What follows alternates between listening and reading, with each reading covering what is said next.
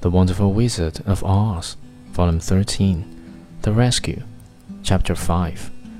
When at last he walked into Dorothy's room and thanked her for rescuing him, he was so pleased that he wept tears of joy.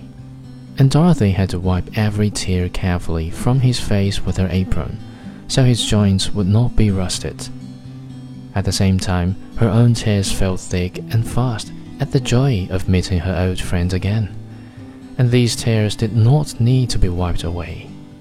As for the lion, he wiped his eyes so often with the tip of his tail that it became quite wet, and he was obliged to go out into the country yard and hold it in the sun till it dried.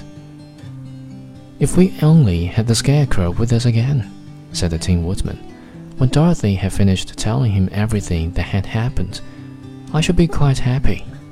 We must try to find him said the girl.